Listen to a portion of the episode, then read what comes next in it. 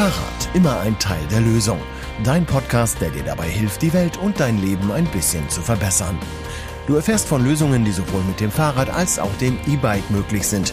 Starte deine Tour, lass dich inspirieren. Wie immer mit Mailin, der Expertin für Radabenteuer, und Thorsten, dem Experten der Fahrradbranche.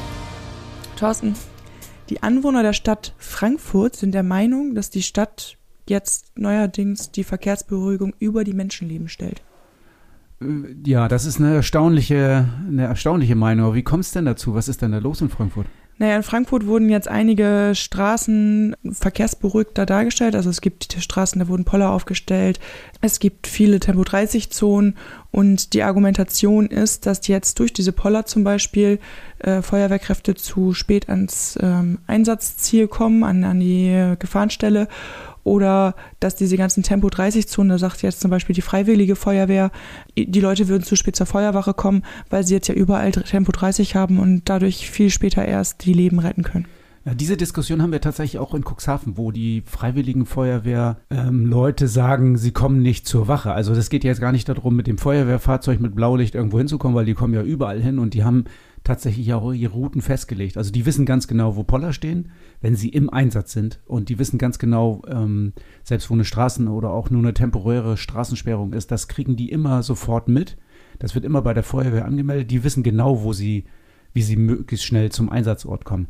Das geht, glaube ich, darum, dass die Feuerwehrleute hin zur Wache kommen, wenn die Alarm kriegen. Und diese Diskussion haben wir auch in Cuxhaven, wo ich dann ja mal ganz ketzerisch gesagt habe, ja, dann fahrt doch mit dem Fahrrad. Also, also ähm, wenn eh überall Tempo 30 ist in der Stadt, was ja logisch ist und du fährst ja mit dem Auto auch nie schneller, die dürfen ja mit, wenn sie zum Einsatz gerufen werden, nicht mit ihrem Auto ähm, die Verkehrsregeln brechen. Also die sind ja dann noch nicht im Einsatz, sie wollen ja erst zum Einsatz hin. Oh, also von daher, ich habe ja das Gefühl, Freiwillige, also Leute der Freiwilligen Feuerwehr, wohnen nicht so weit von der Wache weg, das ist ja immer die Wache in der Umgebung. Die ist ja nur zwei, maximal drei Kilometer weg. Ja, und da habe ich ein perfektes Beispiel, weil alle jetzt sagen würden wahrscheinlich, nein, mit dem Auto bin ich immer viel schneller als mit dem Fahrrad. Ist nicht so. Ich habe nämlich heute Morgen ein Wettrennen mit meiner Arbeitskollegin gemacht. Ein Wettrennen? Ihr macht ein Wettrennen zur Arbeit? Könnt ihr nicht genug von der Arbeit kriegen, weil ihr habt ein Wettrennen zur Arbeit gemacht. Das wird spannend. Erzähl mal. Ja, ich, ähm, ich wohne ja 17 Kilometer von der Arbeit entfernt, sie ungefähr 25 und sie ist dann mit dem Auto gefahren und bei so 10 Kilometer vor der Arbeit haben, wir, haben sich unsere Wege gekreuzt und sie ist an mir vorbeigefahren. Ich musste über die Kreuzung und ähm, dann habe ich gedacht, ja, bin ich jetzt mal gespannt, wer, den, wer das Rennen macht. Und ähm, ich bin auf der Arbeit angekommen und sie war noch nicht da. Da habe ich mich erstmal gewundert, weil mein, mein Weg, den ich gewählt habe, noch einen Kilometer länger war. Und ähm, dann kam sie fünf Minuten später rein und sagte, ah, du hast gewonnen. Ich habe dich noch vorbeiflitzen sehen an der Kreuzung, aber das habe ich nicht mehr geschafft. okay, ich, das finde ich jetzt super interessant, weil hier sind die Startbedingungen ja sogar noch mal für dich als Radfahrende schlechter. Weil normalerweise sagt man ja, ich sitze schneller auf dem Rad, als dass ich im Auto sitze. Also der Weg zum Auto ist in der Regel, wenn du zu Hause bist, irgendwie ein bisschen komplizierter. Also hier seid ihr ja wirklich genau zeitgleich gestartet bei Kilometer 10 und bis, also Restkilometer 10. Und du hattest ein Kilometer längere Strecke, weil du landschaftlich schön gefahren bist und warst fünf Minuten vorher da. Ja. Völlig verrückt. Total genial. Ja. Also das ist, ob das immer so ist, weiß ich nicht, aber und du fährst ein S-Pedelec, sollten wir fairerweise noch dazu sagen. Ja. Du kannst also auch äh, mit 35 hier oder 40 tatsächlich fahren. Aber das ist doch schon wirklich bezeichnend. Also gleich schnell schaffst du immer, wahrscheinlich meistens sogar schneller. Genau. Und ähm, das sollte dann vielleicht auch mal der Anreiz für die Feuerwehrleute sein. Ähm, die müssen nicht das Auto zu Hause stehen haben, sondern die sollten äh, betriebsbereites Fahrrad stehen haben, dann können sie die zwei Kilometer zur Feuerwache auch mal eben mit dem Fahrrad fahren. Ich kann mir schon vorstellen, wie die Leute jetzt die Hände über dem Kopf zusammenschlagen und sagen, oh, die, die bekloppten Radfahrer, diese Radfahrerlobby, jetzt wollen sie, dass die Feuerwehrleute mit dem Fahrrad zur, zur Wache fahren. Aber warum denn nicht? Ist das denn wirklich so weit hergeholt? Ich meine, ich bin jetzt keine Feuerwehrfrau, aber die ziehen sich doch auch erst da an, oder? Also die müssen jetzt ja nicht in voller Montur auf dem Fahrrad sitzen. Nee, nee, die ziehen sich da erst an. Die sind ja ganz normal, also freiwillige Feuerwehrleute sind ganz normal irgendwie, äh, sind am Rasenmähen oder bei der Arbeit oder sonst irgendwo. Ja, dann verstehe ich das Problem nicht. ja, also ähm, ich bin ein bisschen schockiert. Das ist ja wieder so eine reißerische Presse, die Frankfurter. Da waren auch die Anwohner, die hatten auch irgendwie, ne? Die haben das auch irgendwie bemängelt, oder? Ja, genau, damit. Du hast doch deinen das, Artikel. Genau, Kannst den Artikel habe ich. Also, ich finde ja, die Überschrift von diesem Zeitungsartikel ist eine ganze Seite, also so gut wie. Die Überschrift heißt Die fatalen Folgen der Verkehrsberuhigung. Die fatalen Folgen der Verkehrsberuhigung, ja. Das ist schon so ein Titel, wo ich mir denke, Leute. Eindeutig ist doch klar, Verkehrsberuhigung äh, steigert nicht nur die Lebensqualität in den Städten, schützt uns vor äh, stressbedingten Tod, lärmbedingten Tod, äh, Umweltverschmutzungstod, sondern schafft ja auch noch, dass die Straßen sicherer werden. Also Tempo 30 hat viel weniger Todesopfer zur Folge als ähm, Tempo 50 in der Stadt. Also ich verstehe es nicht. Das kann man doch nicht ernsthaft schreiben und glauben. Nein. Und wie gesagt, die Anwohner sagen jetzt ja, die Stadt Frankfurt würde die Verkehrsberuhigung über die Menschenleben stellen. Aber man muss auch dazu sagen, am Ende des Artikels hieß es, das hattest du vorhin auch kurz angedeutet, dass die Berufsfeuerwehr, Polizei und Rettungsdienste da schon so ein bisschen das Feuer rausgenommen haben und gesagt haben, Leute, ähm, mit Pöllern und Verkehrsberuhigung und Tempozonen können wir kalkulieren. Womit wir nicht kalkulieren können, sind plötzliche Staus, Falschparker und so weiter. Ja, aber da merkt man auch, wenn jemand sich ein bisschen sachlich und beruflich damit beschäftigt, dann wird die Meinung da schon wieder ein bisschen ordentlicher, habe ich so das Gefühl. Also man kann sich nicht dagegen wehren, wenn man die Fakten akzeptiert. Ähm, dann ist das einfach so. Ich glaube, die, die, die sich wirklich aufregen, das sind die, die gefühlt irgendwas oder die irgendwas glauben. Das habe ich auch, ich habe gerade eine Geschichte gehört aus Gießen. Die haben wirklich äh, die Radinfrastruktur in Gießen großflächig umgebaut. Und dann hat irgendein Bürger geklagt und jetzt müssen sie alles wieder zurückbauen.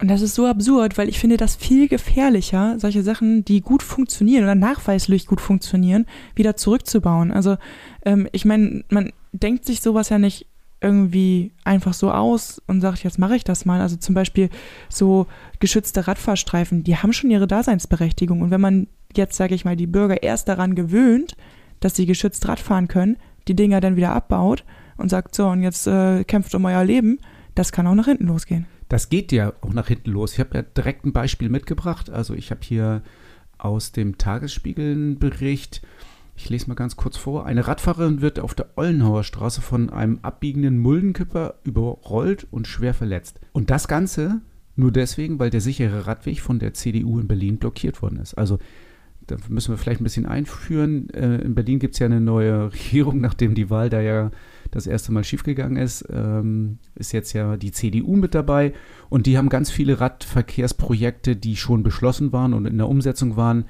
blockiert oder verschoben oder nach hinten geschoben.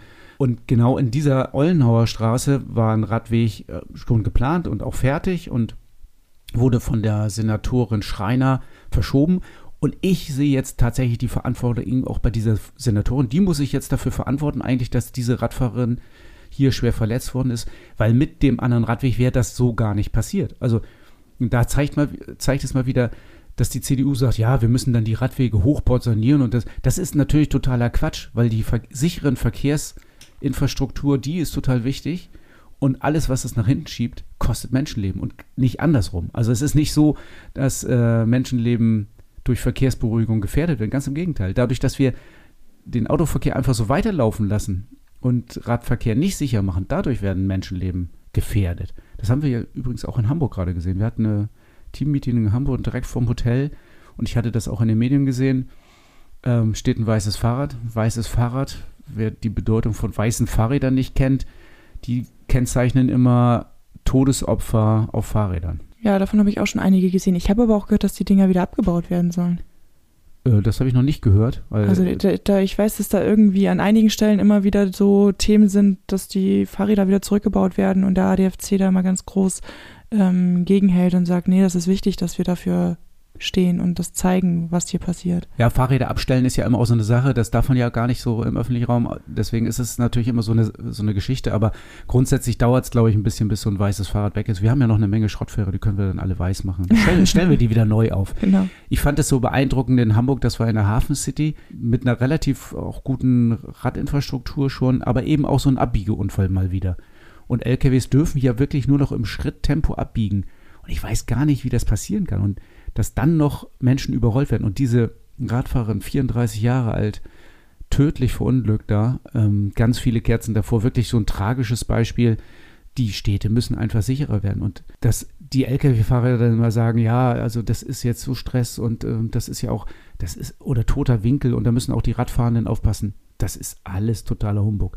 Wenn ich wirklich im Schritttempo abbiege und vorsichtig und umsichtig bin, dann kann mir dieser Fehler eigentlich nicht passieren. Ich muss einfach nur sensibel dafür sein, dass ich ein Riesending habe, was ich da durch die Gegend fahre und dass die schwächeren Verkehrsteilnehmer eben absolut zu berücksichtigen sind. Aber jetzt sind wir ja vielleicht auch schon bei Hamburg und das Radfahren in Großstädten, also wir hatten jetzt das Beispiel Berlin, wir hatten Stuttgart, wir haben jetzt Hamburg.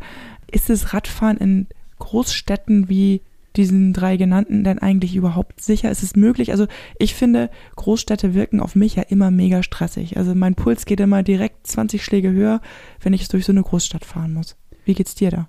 Äh, fantastisch. das kann ich mir gar nicht vorstellen. Doch, also erstens, ja gut, jetzt müssen wir natürlich da festhalten, ich bin ja dann sowieso eher der Verkehrsrowdy ähm, und äh, nehme die Rechte, die, äh, die ich meine, die mir zustehen. Aber ähm, das ist gar nicht das Thema, sondern ich bin jetzt zwei, dreimal dieses Jahr in Hamburg gefahren und habe mir die Routen vorher geplant. Das Problem eigentlich in den Großstädten ist, dass man, wenn man da einfach so reinfährt, dann fährt man ja auf den großen Straßen. Das hatten wir in Frankfurt. Wir haben zwar die Verkehrsinfrastruktur gelobt, als wir in Frankfurt auf der Eurobike waren, aber wenn man in die also äh, auf die großen Verkehrsstraßen kommt, dann wird es ja trotzdem schwierig. Dann ist da schneller Autoverkehr und viel Autoverkehr und merkwürdige Ampelschaltung und und und. Und in Hamburg kenne ich mich A ein bisschen besser aus und B habe ich mir die Routen vorher geplant und habe ähm, das wieder bei, mal bei Komoot geplant und bei Komoot sind auch die Velorouten eingeplant. Also da ist bezeichnete Veloroute 1, 2, 3 bis 8 oder 10, glaube ich, gibt es da. Ich weiß gar nicht, wie viele Velorouten es in, in Hamburg gibt, aber und so habe ich meinen Weg durch die Stadt auf den Velorouten geplant. Und das hat mich total begeistert. Die Velorouten kann ich mir dann wie vorstellen? Die verlaufen dann abseits von dem ganzen Verkehr oder? Ja, die laufen tatsächlich nicht parallel zu den großen Hauptstraßen, sondern queren die höchstens mal. Manchmal sind das durch Parkanlagen total schöne Wege, manchmal ist das in Wohngegenden, ja, mit links und rechts parkenden Autos, aber äh, gefahren ist da dann wirklich kaum Auto. Ganz oft in Hamburg war es so, dass die Straßen enden dann als Sackgasse, nur Radfahrer können durch. Damit hast du dann quasi gar keinen ähm, fließenden Autoverkehr mehr. Das fand ich sehr angenehm. Auch, wie gesagt, durch Parks richtig schön über, über Brücken rüber, über die großen Hauptstraßen. Natürlich, also man muss auch mal Hauptstraßen queren und es gibt mit Sicherheit auch die eine oder andere Lücke. Oder mal kommst du rechts irgendwie auf dem Radweg an, musst dann komisch nach links wechseln und dann da eine Ampel zu nehmen und dann wieder in die nächste Straße rechts reinzufahren. Das fand ich ein bisschen merkwürdig. Das ist aber auch was, wenn man das öfter fährt, dann hat man, glaube ich, weiß man genau, wie diese Führung gemeint ist. Also was heißt öfter? Du musst es einmal gefahren sein und ah, da drüben geht es weiter. Ähm, das war so zwei, drei Unsicherheiten. Ich glaube, wenn ich das ein, zweimal fahren würde, dann würde ich das richtig feiern, auch bei der Querung dieser größeren, ähm, größeren Autotangenten. Und wie sind die so in der Stadt vernetzt? Also muss ich dann längere Strecken zurücklegen, damit ich schöner fahre? Oder ist das ähm, vom Zeitverhältnis gar keine relevante Größe? Ich habe überhaupt gar keinen Unterschied feststellen können. Also ich hatte eher das Gefühl, wenn ich auf den Autostrecken fahre, dann bin ich sogar noch langsamer weil die Ampelschaltung auf den Autotangenten natürlich nicht unbedingt radfahrerfreundlich ist. Und die Velorouten hatten wenig oder kaum Ampeln. Also das war teilweise gar keine Ampeln. Das war dann also viel, viel besser. Okay. Ähm, die Velorouten gibt es hier in jeder Stadt oder nur in Hamburg? Nee, die, ich glaube, die gibt es mittlerweile fast in jeder Stadt. Natürlich nicht in äh, Cuxhaven oder äh, was heißt natürlich nicht in Cuxhaven? Es könnte natürlich auch in Cuxhaven welche geben, aber ähm, kleinere Städte tun sich noch ein bisschen schwer. Größere Städte, äh, fast in jeder größeren Stadt äh, gibt es dann Velorouten. Okay. Also wir haben, als wir nach Hamburg gefahren sind, haben wir schon auch Velorouten in Elmshorn, Pinneberg. Da gab es überall auch Velorouten. Okay, das ist ja sehr cool. Ich glaube, ich habe auch mal so ein Schild in Delmhorst gesehen, also Richtung Bremen. Da sind auch schon so vereinzelt mal welche zu finden. Ja, also das wird mehr und ich finde, das ist eine wirklich gute Sache. Wenn man darauf plant, dann kann man äh, so wirklich gut vorwärts kommen. Wir sind dann äh, nach Hamburg rein bis zum Hauptbahnhof Veloroute gefahren, war total cool. Dann mussten wir auf der anderen Seite wieder raus Richtung äh, Hamburg-Bergedorf. Dann sind wir die Veloroute 8 gefahren. Sensationell, wirklich schön zu fahren. Und auf einmal ist Schluss. Also die, es, ist noch nicht mal Schluss, die Veloroute geht weiter, aber da ist sie nicht ausgebaut. Also da fehlt so zwei Kilometer, glaube ich. Also gute Infrastruktur. Da ist sogar grauenhafte Infrastruktur auf einmal. Und dann merkst du wieder, okay, das ist immer noch die Veloroute, aber jetzt wirst du Hochbord, runter, wieder rauf auf die Straße, raus aus der Busspur, hoch, runter. Die Hölle, wirklich die Hölle. Und auf einmal fängt es wieder an und dann hast du wieder eine breit geführte Fahrradtrasse und alles ist perfekt. Ich habe direkt einen Ohrwurm im Kopf.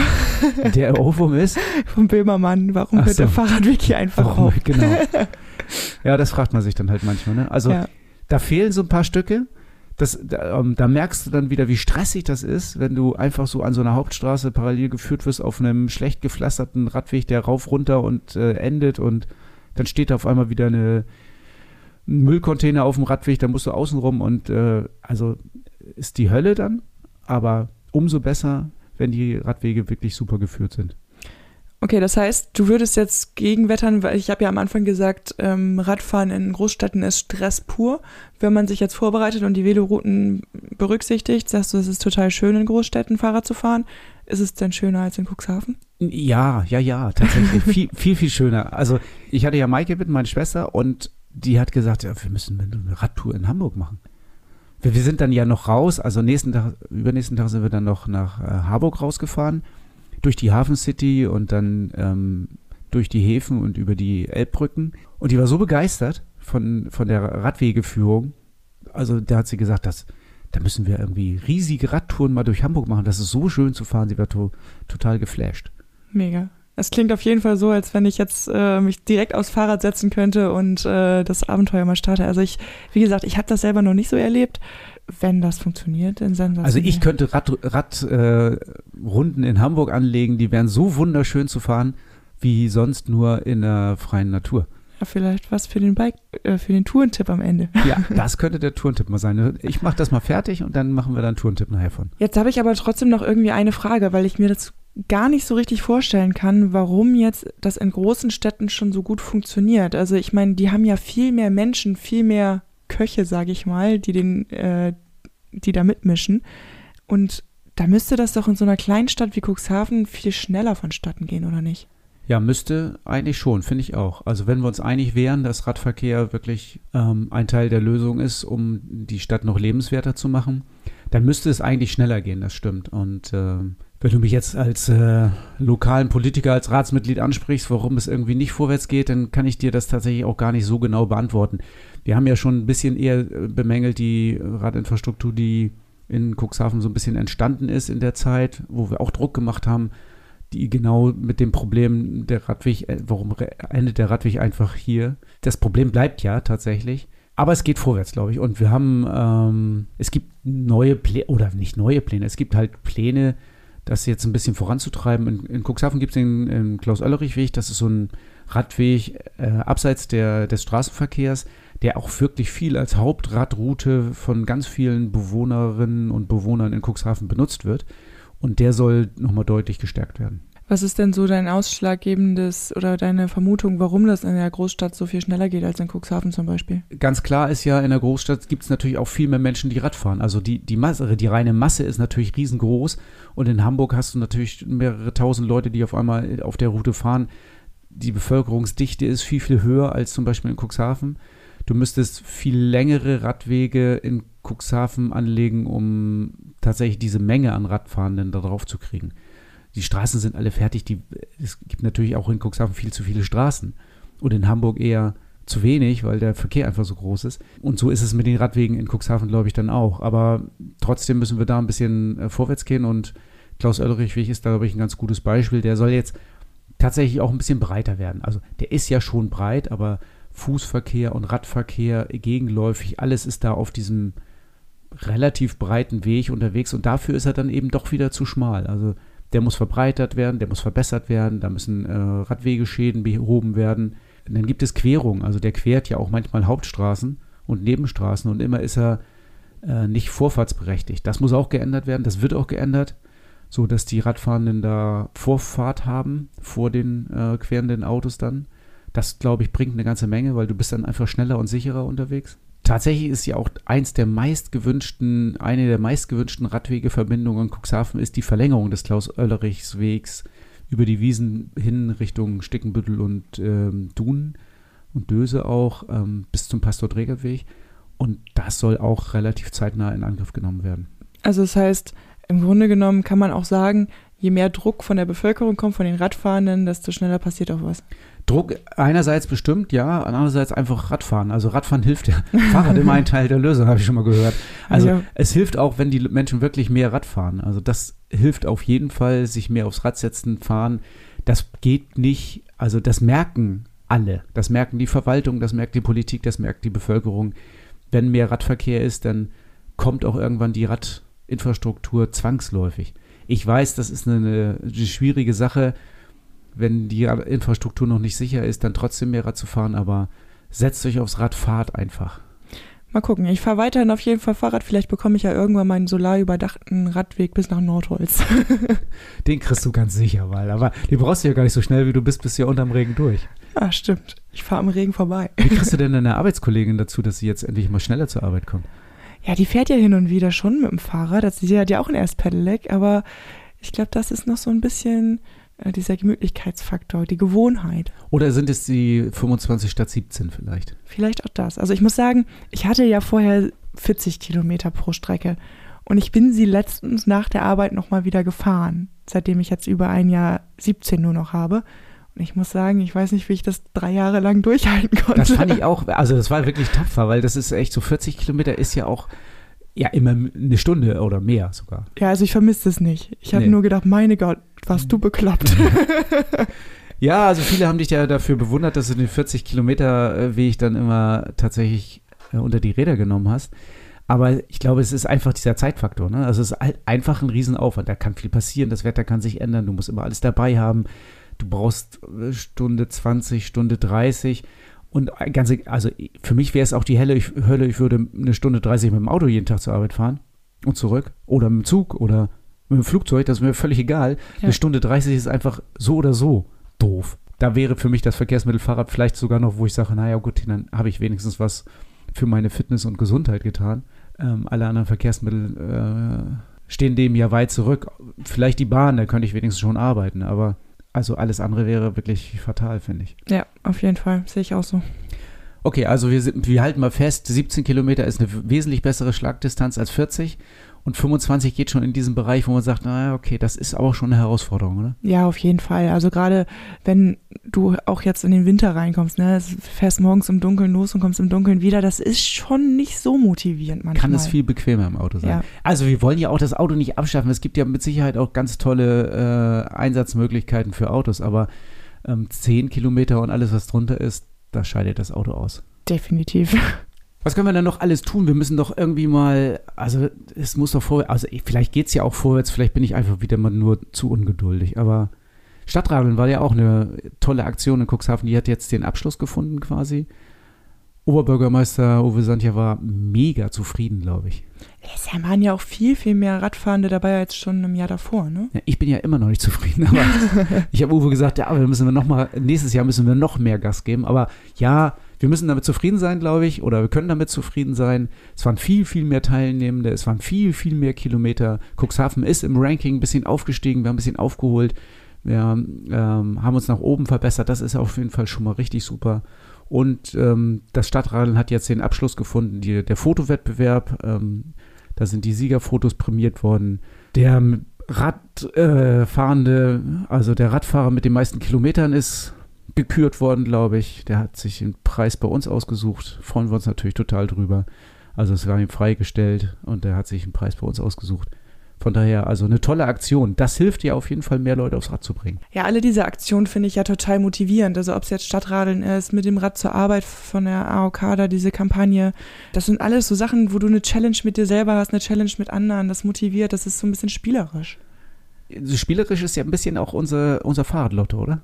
Ja, das, was wir bei uns im Laden machen. ja, das musst du jetzt nochmal eben erklären, weil ich glaube, damit können unsere Hörer und Hörerinnen nichts anfangen. Ich habe das, ähm, hab das schon ein paar Mal erzählt, aber Fahr wir machen Fahrradlotto schon ah, über ein Jahr, ne? Ja, Ähm, Fahrradlotto heißt, jeder, der mit dem Fahrrad zur Arbeit kommt, ähm, hat so, ein kleine, so einen kleinen Notizzettel, da schreibt er seinen Namen und das Datum drauf, wenn er mit dem Fahrrad zur Arbeit gekommen ist. Also deine Kollegin heute ja nicht, aber du, aber du ja. Richtig? ja, Und dann hast du deinen Namen in so eine Box reingeschmissen. genau. Und das wird einen Monat lang gemacht. Und am Ende des Monats wird aus dieser Box ein Namen, also werden drei Namen rausgezogen. Und das ist ja klar, je öfter man mit dem Fahrrad zur Arbeit gefahren ist, umso öfter ist sein eigener Name drin. Ja, also die Chancen steigen und am Ende gibt's Gewinne, ne? Gibt's Gewinne, genau. Äh, jetzt weiß ich es gerade gar nicht ganz genau. Der erste kriegt, glaube ich, 150 Euro. Genau. Ähm, der zweite 100 Euro. und der dritte 50. Ja. Und das ist ja schon mal ganz nett eigentlich. 150 Euro zusätzlich. Passt ja eigentlich. Ist oder? auf jeden Fall eine Möglichkeit, super seine Mitarbeitenden zu motivieren und zu sagen, komm, wir sind ein Unternehmen, wir wiss wissen, wir möchten gerne Nachhaltigkeit leben. Und ähm, da spielt die Mobilitätsform, wie man mit dem, wie man zur Arbeit kommt, eben eine große Rolle. Ja, und äh, du sprichst ja Nachhaltigkeit an. Also ähm, wir werden ja jetzt demnächst uns versuchen, als nachhaltiger Betrieb zertifizieren zu lassen. Da spielt zum Beispiel eine Rolle zu wissen, wie viele Mitarbeitende mit dem Fahrrad, mit dem Auto oder anders zur Arbeit kommen. Und da ist natürlich Fahrradlotto auch so eine Geschichte. Ich, da kann ich ja einfach die Zettel auszählen. Das ist ja ganz, also ich kann ja am Ende des Monats einfach die Zettel, dann weiß ich wirklich haargenau, wer, nicht wer, das interessiert mich vielleicht gar, gar nicht wer, sondern wie viele Fahrradfahrten im Monat angefallen sind. Und dann äh, kann ich ja einfach hochrechnen, wer mit, also wie viele mit dem Auto gekommen sind und das mit der Bahn kann ich dann abfragen. Also viel mehr Möglichkeiten gibt es ja kaum. Genau. Also Fahrradlotto ist so eine Geschichte, wie ich ähm, Nachhaltigkeit tatsächlich beweisen kann. Und das, ich muss das ja auch nachweisen und beweisen. Ähm, gleichzeitig Menschen motivieren kann, mehr Fahrrad zu fahren und gleichzeitig den Mitarbeitenden noch was Gutes zu tun, weil sie auch zusätzlich ein bisschen Cash kriegen. Wenn hier jetzt Unternehmer oder Unternehmerinnen zuhören, dürfen die das nachmachen? Ja, unbedingt. Okay, ihr sollt es sogar. Ihr solltet, ihr müsst es nachmachen. Wer, kann's denn, wer, kann, wer kann denn jetzt sagen, nö, das machen wir nicht? Ich verstehe es gar nicht. Fahrradlotto ist ja quasi, warum gibt es überhaupt Betriebe, die kein Fahrradlotto machen? Ja, ich weiß es auch nicht. Ist doch, äh, ja, also, wenn wir euch da jetzt begeistern, wenn wir dich begeistern konnten und du sagst, äh, ähm, das führe ich in meinem Unternehmen ein oder ich spreche mal meinen Chef an, der soll das auch machen, dann mach das doch einfach. Nachmachen ist äh, eine super Geschichte. Ich finde Nachmachen immer gut. Ich mache alles nach, was Ja. mir gefällt. Lieber gut kopiert als schlecht selber gemacht. ja. Okay, aber ich habe, äh, oder du hast mir, du hast mir von einer Geschichte erzählt, von einem Crowdfunding. Finde ich super interessant. Muss ich jetzt sehen, dass ich da ähm, mich nochmal drum kümmere. Ich würde da wahrscheinlich, glaube ich, äh, mich gerne beteiligen dem Crowdfunding.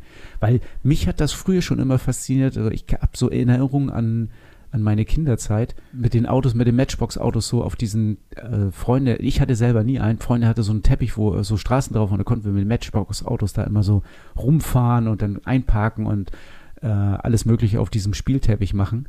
Aber da sagst du, da gibt es noch was viel Besseres jetzt. Ja, ich habe jetzt nämlich auch in, Zeit, also auch in der Zeitung einen Artikel gelesen über diese Crowdfunding-Aktion und ich habe nur dieses Bild gesehen und habe gedacht, das sieht aus wie so ein Spielteppich, aber der sieht so anders aus.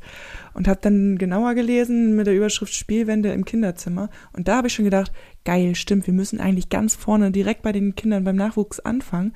Und dann habe ich überlegt, ja, mein Bruder hatte auch mal so einen Spielteppich und da haben wir immer mit Hot Wheel Autos darauf rumgespielt. Und da war das Fahrrad nie eine, hat das Fahrrad nie eine Rolle gespielt. Und die haben eben jetzt, das ist ein, sind, ist ein Elternpaar, die haben sich ähm, überlegt, ich möchte, dass meine Kinder damit aufwachsen, ähm, dass Verkehrswende mitgedacht wird, dass die eben auch mit dem Lastenrad oder mit dem Fahrrad ihre Wege mal nachspielen können. Und dieser Teppich, der sieht im Grunde genommen aus wie so ein ganz normaler Spielteppich mit Straßen, aber in knallerot sind die Fahrradwege eingezeichnet und die Verkehrsmittel, die sie dazu verkaufen, das sind Fahrräder, Lastenräder aus Holz. Ja, das ist doch mal eine ziemlich coole Sache. Ich hoffe, der Teppich hat auch ein paar Spielplätze und ein paar Genau. Grünflächen. Also das ist halt eben so die Stadt von morgen auf dem Teppich dargestellt, so mit Lebensräumen, die anders gedacht sind. Ähm, und das finde ich total charmant. Und wenn du jetzt sagst, das finde ich auch richtig gut, du hast heute, wenn du den Podcast am Tag 1 hörst, noch die Möglichkeit, dich an dieser Aktion zu beteiligen. Weil bis zum 4. Oktober läuft die Crowdfunding-Aktion noch. Und ähm, den Link findest du in den Show Notes. Ähm, beteilige dich gerne, vielleicht sicherst du dir sogar schon direkt deinen ersten Spielteppich. Cool. Also da kann ich heute noch mitmachen, mich beteiligen und ansonsten kann ich den Teppich wahrscheinlich später kaufen. Ich hoffe, die Crowdfunding-Aktion läuft so, dass das auch alles passt und zustande kommt. Ja, also das erste Spendenziel ist schon erreicht. Es geht jetzt tatsächlich noch darum, die weiteren Schritte, dann eben die Produktion noch weiter auszubauen. Aber die erste Stufe ist erreicht und den Spielteppich wird es geben. Alles klar. Aber du kannst dich also jetzt noch beteiligen und dann kannst du dabei sein. Super Geschichte. Also ähm, verlinkt haben wir es. Es ist wirklich jetzt sehr komfortabel und wir wissen ja, dass du Hörer der ersten Stunde bist und jetzt noch die Chance hast einzusteigen. Sehr gut. Rad und Tour Inside. Dein Blick hinter die Kulissen des Fahrradgeschäfts in Cuxhaven. Jetzt hatten wir schon ein bisschen von Hamburg erzählt und äh, wir, das Führungsteam von Rad und Tour, hat sich ja in Hamburg getroffen. Was gibt's denn daher zu berichten? Schönes Hotel. das stimmt. Ich fand die Sauna extrem cool. Ich hatte zwei Stunden Zeit, äh, bevor ihr angereist seid, nochmal mich in der Sauna aufzuhalten. Fand ich extrem cool. Und, aber wir haben auch gearbeitet. Genau, ich wollte gerade sagen, also nicht, dass das hier jetzt falsche Eindrücke schafft. Ähm, wir haben keinen Urlaub gemacht. Nein, nein, nein. Wir haben gearbeitet. Was war da unser Thema, Marlene? Ähm, wir haben uns damit beschäftigt, was unsere Unternehmenswerte sind und was wir so in 20 Jahren damit denn noch anzufangen wissen. Okay, Unternehmenswerte finde ich ein total super interessantes Thema und ich war ein bisschen überrascht, welche Werte im Top-Ranking waren. Einer war dabei, den hatte ich auch erwartet und den finde ich auch total wichtig. Der war jetzt nicht ganz oben, aber das war so ein wichtiger, wichtiger Wert. Ähm, weißt du, welchen ich meine? Ich glaube, du willst auf Beständigkeit anspielen, ne? Ja, Beständigkeit ist, glaube ich, auch echt so ein Ding, was total wichtig ist. Zuverlässigkeit, Beständigkeit, Verlässlichkeit, das spielt ja da irgendwie alles rein. Und das ist auch was, was mir und uns ja auch total wichtig ist bei der Auswahl unserer Lieferanten. Da sprichst du was an, weil gerade jetzt ist ja auch in der Fahrradbranche ganz hoch im Rennen das Thema Insolvenz. Und ähm, wenn du da nicht die Beständigkeit im Auge behältst, dann kann ich mir vorstellen, dass man da ganz schnell. Starke Partner zu haben ist natürlich total wichtig. Auch zuverlässige Partner zu haben ist total wichtig und dass die auch auf ähnliche Werte setzen, finde ich auch total wichtig. Also ich will mal exemplarisch unsere zwei starken Fahrradmarken dabei rausnehmen. Also das sind ja Riese Müller und Stevens. Und wir werden natürlich weitermachen mit Riese Müller und Stevens und wir werden unser Engagement bei diesen beiden Marken noch verstärken. Ich werde ja auch oft angesprochen als ähm, Inhaber von Rad und Tour. Wie kommst du eigentlich dazu, Fahrradmarken auszusuchen? Oder wie, wie kommt man, äh, also, oder warum gibt es die und die Marke bei dir nicht? Und da finde ich, sind ja ganz viele Sachen wichtig. Der Kunde guckt sich vielleicht nur an, welche Farben haben die neuen Räder, mag ich die leiden und äh, was kosten die? Aber für mich sind ganz viele andere Sachen wichtig, wenn ich eine Fahrradmarke aussuche. Was denn zum Beispiel? Zum Beispiel die partnerschaftliche Zusammenarbeit. Finde ich total wichtig. Und weil ich jetzt schon Stevens und Riso Müller erwähnt habe, äh, auch in den schweren Zeiten war das Zusammenarbeiten mit Riso Müller und Stevens einfach super vorbildlich und super partnerschaftlich und in beide Richtungen, glaube ich. Und deswegen ist mir das total wichtig, dass wir diese Marken im äh, Portfolio behalten nebenbei muss man sagen, die haben wir beide auch schon 30 Jahre, also schon immer quasi. Solange es die Firma Rad und Tour gibt oder solange es die Firma Stevens oder Riese Müller gibt, sind alle beide, alle drei sind 30 Jahre alt, ist das eine bestehende Partnerschaft und das ist mir auch total wichtig. Also man könnte quasi sagen, ihr seid seit der Krabbelgruppe zusammen. seit der Krabbelgruppe zusammen, genau. Äh, zusammen groß und alt geworden, ja. Ja, sehr schön. Das sind ja aber auch solche Sachen, das sieht man als Kunde wahrscheinlich gar nicht, was jetzt dahinter steckt, warum man jetzt diese Marke führt. Genau, und deswegen machen wir es ja jetzt bei Insight. Das ist vielleicht einfach mal diese Chance, das zu erzählen, haben wir ja kaum. Also das interessiert die meisten Kunden ja höchstens absolut nebenbei. Das Fahrrad steht dann ja im Mittelpunkt. Aber was dahinter steht, also diese langjährige Zusammenarbeit und Verlässlichkeit, finde ich total wichtig. Ja, Weil das hat ja auch einen Einfluss auf, also habe ich Reklamation, habe ich die Sicherheit, ähm, gibt es das Fahrrad auch noch in fünf Jahren, also oder gibt es die Marke noch in fünf Jahren, kriege ich Ersatzteile.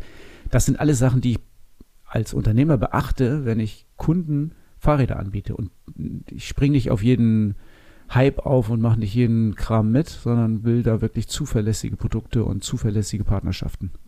Das finde ich absolut ähm, unterstützenswert, also finde ich total gut. Und der zweite Punkt, den du ja vorhin auch noch gesagt hast, sind die Werte. Wenn ich jetzt eine Marke im Portfolio habe, die sich mit meinen Werten total beißt, total dagegen steuert, dann kann ich das ja moralisch eigentlich gar nicht vertreten. Tatsächlich haben wir so eine Marke schon mal gehabt, die wir, eine amerikanische Marke, die wir einfach tatsächlich wegen der, auch wegen der Fire and Hire äh, Mentalität, die amerikanische Marken ja gerne haben, die die aber auch exzessiv also das ausgelebt haben, äh, war das irgendwann für mich, wo ich gesagt habe, das geht, das bin ich nicht, das kann ich nicht machen. Ich, nach wie vor finde ich die Fahrräder von denen schön und gut, aber alles andere ist entspricht dem so überhaupt nicht, was unsere Werte sind, dass ich gesagt habe, die können wir nicht führen, das geht nicht. Und das ist ja vielleicht auch nochmal ein ganz wichtiger Punkt, den du da jetzt ansprichst, dass der Fahrradladen eben auch die Marke ist. Ne? Also nicht nur darauf abzielt zu sagen, okay, ich habe jetzt die heißesten Marken in meinem Portfolio und ich äh, bin quasi abhängig davon, dass die mich beliefern und ähm,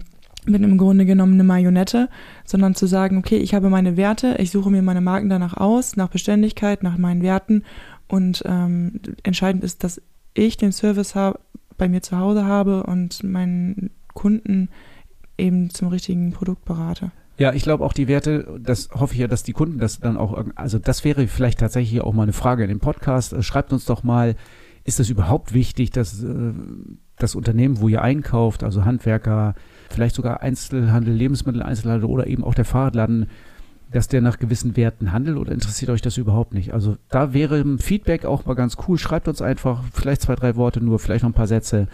Ähm, vielleicht können wir ja auch noch mal auf diese Wertearbeit, die wir jetzt machen, die wir noch fortsetzen, die noch nicht abgeschlossen ist, wo wir, wo wir noch nicht zufrieden mit dem Ergebnis sind. Das müssen wir auch ganz ehrlich sagen.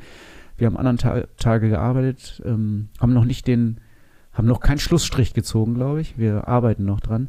Aber schreibt uns doch mal, wie steht ihr dazu? Ist das wichtig für euch oder ist der Preis heiß? Und vor allem, was für Werte sind vielleicht auch wichtig, ne? Das finde ich auch nochmal interessant. Ja. Okay, alles klar. Cool. Schreibt uns. Äh, wir sind sehr gespannt auf deine Meinung dazu. 66 Kilometer Fahrspaß, der Podcast Tourentipp. Bei manchen Touren, die wir so vorgestellt haben, war es ja immer so, dass wir gesagt haben, okay, nehmt euch ein bisschen was zu essen und zu trinken mit, das könnte knapp werden. Bei dieser Tour kann ich euch sagen, ihr braucht gar nichts mitnehmen. Weil? Ja, mitten durch Hamburg, ihr habt tausende Möglichkeiten an Cafés, an Restaurants, an Trinkhallen, an äh, Imbissen, an Spätis, ähm, an Edelrestaurants, Hotels, äh, alles, was ihr wollt. Alles ist auf der Strecke. Sensationell, also genau das Gegenteil vom Outback. Genau, genau das Gegenteil vom Outback. Ihr könnt gar nicht so viel anhalten, wie ihr wollt. Okay, ähm, sag doch mal ganz kurz, äh, was ist das für eine Route? Für wen sind die? Ja, das ist jetzt ein bisschen, wie, also ich habe sie ja gefahren, ich mehrfach gefahren, einfach mal vom äh, vom Nordwesten Hamburgs in den Südosten und dann nach Süden raus. Dann habt ihr eine komplette Tour durch Hamburg mit allen möglichen Stadtteilen und allen. Also eigentlich ist quasi alles dabei. Also freut euch drauf. Ihr habt viel zu sehen. Ihr könnt überall anhalten. Sehr viele Sehenswürdigkeiten. Ich glaube, das ist eine tolle Tour, wenn man mal äh, in Hamburg Radfahren will und sich die Sehenswürdigkeiten ansehen möchte. Was ich ausgelassen habe bei der Tour ist tatsächlich so ein bisschen äh, St. Pauli und Umgebung. Also das wäre dann vielleicht mal was anderes nochmal, da könnt ihr extra hinfahren. Aber ansonsten haben wir viel von Hamburg abgedeckt. Ja, ich bin gespannt. Ich werde sie mir auf jeden Fall gleich mal angucken, wenn die fertig ist. Aber ihr findet sie auf jeden Fall wieder wie immer in Komoot in unserer Collection. Folgt uns auch auf Komoot, dann werdet ihr zu den neuesten Touren immer eingeladen und verpasst keine Neuigkeiten mehr. Das Fahrrad-Highlight der Episode mit Thorsten und deinem Verkaufsexperten von Rad und Tour. Fahren in der Großstadt geht ja am besten mit Urban E-Bikes. Ich bin ja gerade ein absoluter Fan von diesen Stadträdern, denen man nicht sofort ansieht, dass es ein E-Bike ist. Und da haben wir heute auch ein Fahrrad mitgebracht, richtig? Ja, von wegen nicht sofort ansehen. Ich glaube, das kann man gar nicht sehen. Also die meisten würden wahrscheinlich sagen, das ist gar kein E-Bike. Also ich habe jetzt ja auch gerade eins und ähm, es gibt so viele Leute, die sagen, oh, du bist aber noch sportlich unterwegs. Mm. Ja, also wenn ihr verstecken wollt, wenn du verstecken willst, dass du ein E-Bike fährst, dann ist das E-Strada von Stevens natürlich echt eine total super Geschichte. Also ein wunder wunderschönes Rad. Du hattest irgendwie, als ich das bestellt habe, im Katalog, hast du gesagt, ach, hm, oh, na ja, so. Ja, also ich war ja letztes Jahr mit auf der Hausmesse bei Stevens und da habe ich es ja in Live gesehen. Aber es ist halt irgendwie so lange her und man hat dann auch wieder vergessen, wie es aussah und halt dann habe ich nur die Bilder gesehen. Und als ich mir mein ähm, Urban von Ries und Müller gekauft habe, da stand das zur Option. Dann habe ich nur diese Bilder gesehen und dachte, ja, weiß ich auch nicht. Und das Grün sieht irgendwie komisch aus auf dem Bild und irgendwie überzeugt mich das nicht. Und jetzt habe ich es gerade im Laden gesehen. Und ich muss schon sagen, das mm. sieht schon ganz schön schön aus. ja, wirklich. Also, warum machen wir das E-Strada jetzt gerade zum Bike der Episode? Weil wir es haben. Ne? Das ist also, wir wollen euch jetzt nicht und, äh, heiß machen auf Räder, die wir nicht haben, aber wir haben das schon mal kurz vorgestellt und jetzt haben wir es im Laden und alle, die dran vorbeilaufen, sind total begeistert. Also wenn du dir das mal in live angucken willst, wenn du mal fahren willst, dann komm doch vorbei. E-Strada 6.3.4, das haben wir auf jeden Fall da zum, als Testfahrrad in verschiedenen Größen. Du kannst es fahren, du kannst es anfassen, du kannst es hochheben. Es ist wirklich ein total leichtes Fahrrad mit 6, 16, 16,4, also 16 und ein bisschen Kilo und ein komplettes Fahrrad, also Schutzbleche, Lichtanlage, Gepäckträger, Ständer, alles dran. Und wirklich auch total schöne Lösung. Also ich finde den Rahmen total schön. Du hast die Farbe schon erwähnt, die auch wirklich gut rüberkommt, äh, in Live viel, viel schöner ist als auf allen Bildern, die man gesehen hat. Gepäckträger gibt es mit äh, QuickDock 3 Adaptern, ohne Streben dran, also wirklich toll gelöst. Äh, ich finde rundrum total super gelungenes Fahrrad. Das Ganze mit einem Malemotor, der im Hinterrad ist und äh, relativ klein ist und kaum zu sehen ist und ähm, auch wenig wiegt, deswegen kommen wir ja überhaupt nur auf dieses niedrige Gesamtgewicht. Und das Ganze mit einem ähm, 2x11 Antrieb, also ähm, aus der 105er Gruppe, also Rennradmäßig, also wirklich sportlich und schnell zu fahren. Oft fährt man, glaube ich, schneller als 25 mit dem Rad und nimmt die Unterstützung immer dann, wenn Gegenwind ist oder wenn es mal berghoch geht oder man einfach mal nur ein bisschen gemütlich cruisen will nach der Arbeit oder von der Ampel anfahren ist auch einfach total klasse, wenn man ein bisschen Unterstützung hat. Ich muss ja sagen, dass was ich bei diesen Urban Bikes total genial finde, ist erstmal, was du sagst, an der Ampel losfahren, diese ganzen ungemütlichen Momente wie Gegenwind anfahren, die sind auf einmal gemütlich und machen Spaß und du merkst aber trotzdem überhaupt nicht, wenn der Motor abschaltet und du über 25 bist. Genau, das ist einfach ein äh, cooles Dahinleiten, ein bisschen schneller beschleunigen an der Ampel und dann ja, fährst du 27, 28 und äh, wenn es berghoch geht, dann schiebt der Motor wieder. Und genau für solche Sachen reicht dann auch dieser 250 Wattstunden Akku, der im Rahmen verbaut ist. Man sieht ihn halt auch tatsächlich überhaupt nicht. Das Unterrohr, wo der Akku drin ist, ist ja Normal-Size, hätte ich beinahe gesagt. Ist ja kaum größer oder eben gar nicht größer als beim normalen Rad. Da passt der Akku eben locker rein. 250 Wattstunden reicht natürlich nicht für die Ewigkeit, gar keine Frage. Und wenn man mal eine etwas längere Tour macht, also vielleicht die 66 Kilometer hin und zurück fährt, also über 120 fährt, dann gibt es ja auch einen Range Extender, den kann man ja einfach dran machen. Der ist, äh, ist was? Also ein Zusatzakku, den ich einfach ans Fahrrad äh, ranmache, wie, ähm, wie ein Flaschenhalter und der die ähm, Kapazität quasi nochmal verdoppelt.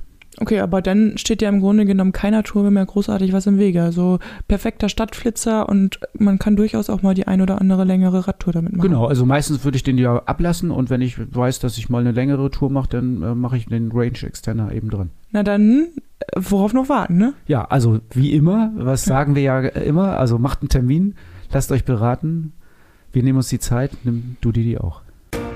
Und das erwartet dich beim nächsten Mal bei Fahrrad immer ein Teil der Lösung. Wir hatten euch ja aufgefordert, uns mal Themen zu schicken, was im Podcast läuft und sowas. Ähm, da sind auch einige Themen gekommen. Wir werden ein bisschen was aufgreifen. Wir überlegen uns auch immer, haben wir schon mal was doppelt gesagt? Machen wir es doppelt? Ähm, Fahrrad immer ein Teil der Lösung. Also ich finde die Podcast nach wie vor ähm, total gut und mir macht das Spaß. Wie ist es bei dir, Martin? Auf jeden Fall. Also ich freue mich jedes Mal über neue Episoden und ähm, auch wenn die Themen sich vielleicht irgendwann mal überschneiden, ist es trotzdem immer was Neues und Interessantes dabei. Und ich habe das Gefühl, selbst ich lerne dabei, während wir sprechen. Unbedingt, ich auch. Also äh, immer, also klar, drüber reden bringt einen immer weiter, finde ich. Und zuhören auch. Ich höre mir auch gerne andere Podcasts an und lerne davon. Also, und was total wichtig ist, also für uns, ist, äh, wenn ihr uns mal bewertet. Also geht doch mal hin, geh du mal hin, wenn du sagst, Mensch, die Episode hat mir gefallen oder der andere Podcast hat mir gefallen. Ähm, also einer unserer früheren dann bewerte uns doch und schreib auch ein bisschen was dazu. Wir sind immer total geflasht, wenn so gute Bewertungen reinkommen, finden das total gut und freuen uns auf jeden Fall riesig darüber und das motiviert uns, noch weiterzumachen und noch mehr zu geben. Genau, wir freuen uns riesig und ähm, wie und wo man bewerten kann, am besten direkt bei Spotify, Apple Podcast, da wo ihr euren Podcast hört. Da gibt es die Sternebewertung. Ihr könnt auch den ein oder anderen Satz dazu schreiben oder ihr schreibt uns einfach eine E-Mail an podcast.radontour.de. Wir freuen uns auch über persönliche Worte und ähm, ich bin gespannt, was da so kommt.